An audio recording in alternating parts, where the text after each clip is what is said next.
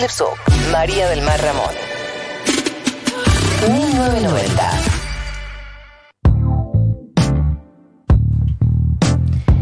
Seguimos, son las 15.05, seguimos con 1990. Mi nombre es Galia Moldavsky, tengo a Martínez Slipsuk y a María del Mar Ramón a mi lado. Y vamos a entrar en el glosario de economía, la columna de Martín, donde aprendemos términos económicos, términos que vos usás en el debate, que fingís que sabés qué significan, o por ahí podés usarlos como en contexto, pero si alguien te pregunta de dónde viene, cómo se calcula y de dónde salió, no tenés idea. Entonces este, este es un espacio de formación para que después cuando debatas en la semana con tu familia, eh, tengas algunos argumentos más. Martín, ¿con qué venís hoy? Bueno, hoy venimos con el dato madre, padre, xadre de toda Ma- mapadre. de casi toda la economía, que es el PBI. Producto Bruto Interno. Para empezar, les traigo una bomba. El INDEC no le dice Producto Bruto Interno, sino que le dice Producto Interno Bruto. PIB. PIB.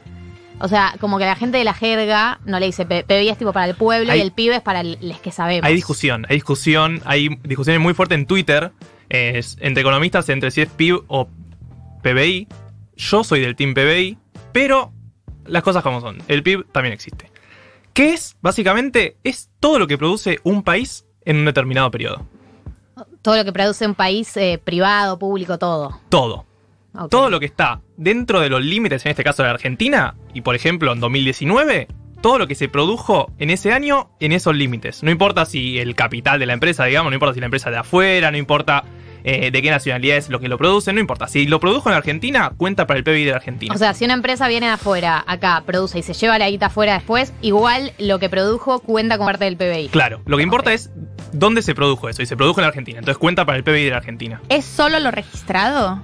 Bueno, es una buena pregunta. El PBI intenta medir toda la producción de, de un país. Y no es solo lo registrado, porque sabemos que hay una economía informal muy importante.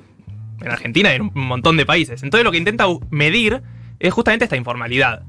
La incluye dentro del dato del PBI. Entonces el PBI no es solo lo registrado, es registrado y no registrado. Intenta estimarlo de alguna manera, lo cual sabemos que es muy complicado. Pero bueno, se intenta hacer, se intenta incluir. ¿Y cómo se mide? ¿Cómo se mide? Para que tengan una idea, el dato va a sonar. Va, no sé. cada, uno, cada uno puede decir lo que quiera, pero yo nunca vi un millón de pesos. El PBI de la Argentina es 21 millones de millones de pesos. O sea, es despapanante. Es una cantidad de plata que nunca en tu vida vas a ver, lógicamente. Lógicamente. Lógicamente, si la ves, este, sería rarísimo. Bueno, igual seguro, como con la concentración de riqueza que hay, seguramente. Pero no entra en ningún lugar, es, es, es infinito, digamos. 21 millones de millones de pesos. Eso fue en 2019. ¿Cómo se mide? Bueno, el INDEC, que es el encargado en la Argentina de medir un montón de cosas, entre ellas el PBI, hace lo que se llaman censos económicos, ¿sí? Esa es la base, digamos, de lo que es el PBI. El PBI se mide de un montón de formas. Por ejemplo, hay distintos sectores. El sector de la, de la pesca, por ejemplo, se nutre también de, por ejemplo, eh, las, lo fiscal, ¿no? Entonces, todos los pescadores que reconocen al Estado que pescaron tantas cosas, eso entra para el sector de pesca. sector de la construcción, que por ejemplo tiene un montón de informalidad, ahí ya entran otros factores. Entonces se hacen encuestas, se hacen un montón de cosas. Obvio, es muy complicado de estimar, como les decía. Imagínense estimar todo lo que se produce en un país. Es muy difícil. Algo importante es, ustedes dirán, por ejemplo, las cosas que vienen de China. ¿no? Nosotros las compramos acá, pero hay cosas que no, no agregan ningún valor. Bueno, si se produjo en China, no cuenta. Pero si nosotros, por ejemplo, tenemos una tela de China y acá la hacemos remera, ese valor agregado sí cuenta para el PBI de la Argentina. Entonces lo que intenta medir es el valor agregado. Esa palabra que es medio... El valor agregado. Y entonces cuando ellos, eh, ellos, el, el INDEC, el INDEC eh, empieza a medir todo lo que producimos en un año. ¿Qué hace? Va a los distintos sectores y a las distintas empresas y le dice, che, dame tu balance, a ver eh, cuánto ganaste este año o cuánto produjiste este año. ¿Cómo, cómo, cómo se acerca? O- Claro. O, o todos tienen la obligación de a fin de año pasar eh, lo que Hay, produjeron. hay distintas encuestas que realiza por distintos sectores y lo que le decía, el censo económico es la base, ¿sí? Básicamente es una estimación, entonces no va a ser perfecto lo que estime el INDEC. La idea es que se mantenga con el correr de los años y que esto sirva para compararse con otros países. Entonces el INDEC lo que hace es, hace el censo económico, que es como un censo de las personas, pero que encuesta otras cosas, económicas básicamente, como dice el nombre, eh, y esa es la base. Y después lo va actualizando con distintos indicadores ustedes verán siempre todos los meses la industria cayó un tanto por ciento, creció un tanto por ciento. Esos son indicadores que hace el INDEC y que son estimadores, como vos decís, consulta a tantas empresas, hace una encuesta y ahí saca el indicador solo de industria.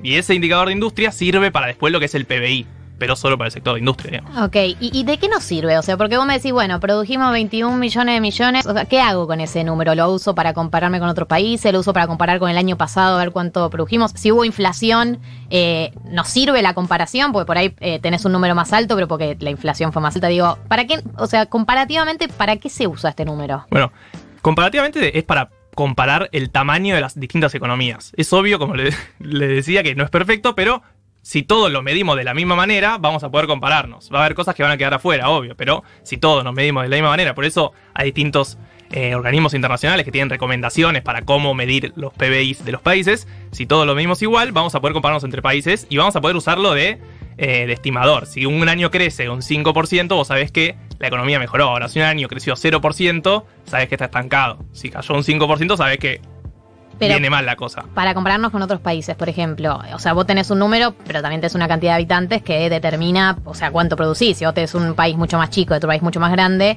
¿cómo, o digamos, ¿cómo se compara el PBI de dos países que tienen una cantidad de habitantes distinta? Obvio, ahí hay dos cosas. Primero, la canti- el PBI per cápita, lo que se llama, es lo que mide eso. Es el PBI dividido por la cantidad de habitantes. Entonces, lo que nos importa para comparar entre distintos países es el PBI per cápita, porque es obvio que en Estados Unidos van a producir más si son más habitantes que en Argentina. El problema es cuánto producen por habitante, digamos. Entonces, el PBI per cápita o el PBI por habitante es lo que a nosotros nos importa. Y lo que vos decías antes también de la inflación, también, o sea, el PBI lo tenés que eh, analizarlo en términos reales, lo que dice en la economía. Entonces, vos medís por un lado los precios y por otro lado las cantidades. Si las cantidades suben y los precios se mantienen estancados, como en muchos países que no hay inflación, va a subir el PBI. Ahora, si solo suben porque suben los precios, eso te marca que no subió la producción de las cantidades. ¿Se Ok, entiende? perfecto, si se entiende, perfecto. Y entonces, vos estás diciendo hay, hay organismos internacionales. ¿El PBI se mide igual en todo el mundo? La idea es que el PBI se mida igual en todo el mundo para que justamente sea comparable entre países. Lo que sí, como todos indicadores, tiene limitaciones. Hay cosas que no va a medir el, el PBI, como por ejemplo una de las que más estuvo discutiendo en los últimos años es el trabajo doméstico. Todo lo que pasa dentro de los hogares, el PBI no lo mide, Ya todo el trabajo de las mujeres, básicamente. básicamente. ¿Va a empezar a medirlo? Eh, La verdad es muy complicado porque deber- se- hay estimaciones sobre cuánto es el trabajo doméstico medidos en PBI y pueden ser encuestas particulares, pero sería cambiar toda la metodología del PBI. A largo plazo tal vez sí, pasa, no digo que no, pero a corto plazo la verdad lo veo complicado.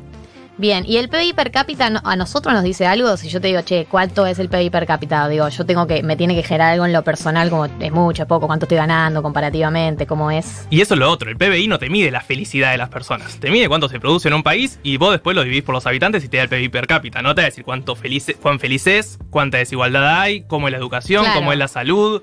Hay un montón de datos que el PBI no mide porque tampoco lo busca. Quedemos- o sea, hay algo claro, el PBI no busca decir la felicidad de la gente. Hay un Ni la montón de indicadores. desigualdad tampoco. La desigualdad tampoco. El PBI no busca eso, busca cuánto se produce en un país. Ya es un quilombo estimar eso. No me, no me metan más temas porque es Claro, y imposible. hay otros indicadores para medir la desigualdad. Eh, ¿Cuál habíamos dicho el otro día? El índice de, de Gini, de Gini. El índice de Gini. El índice de Gini. Uno de los que se usan para medir la Ese desigualdad. es uno de los que se usa para medir la desigualdad. Y hay un montón, hay un montón de índices. Ese la pegó, digamos, es el rockstar de los índices de desigualdad. Ah, ok, no, no conocía. Hay como índice de la desigualdad suplentes, digamos. Claro, sí, hay un montón. Vos podés medir la desigualdad de un montón de maneras, así como el PBI es el rockstar de, para medir la actividad económica, el de Gini es el rockstar de la desigualdad. Bien, perfecto. Sí, seguí, Martín. No, que- quería dejar en claro esto, que el PBI no mide eh, la calidad de vida, entonces tampoco pensemos que es la panacea. Digo, muchas veces se habla de la actividad cayó, sí, obvio, impacta un montón en la vida de la gente porque quiere decir que si la actividad, como nosotros la medimos hoy en día, me refiero a actividad, cuando se habla de actividad se habla de PBI, para que quede claro. Cuando la actividad cae un 10 o 15%, es obvio que hay un montón de gente que se va a ver un montón en- afectada en su vida diaria, digo, no, no es solo un dato. El. PBI es la vida de la gente, lo que produce la gente, lo, lo que hace la gente en el día a día. Después llevarlo al dato es más complicado, pero digo, eh, cuando cae el PBI hay, hay vidas que cambian un montón. Entonces quiero que, que quede claro que no es la panacea del PBI, pero es obvio que es importante que el PBI crezca en un país y es el objetivo de casi toda economía casi normal que crezca el PBI o el PIB. Porque ustedes ya saben ahora que le pueden decir PBI o PIB.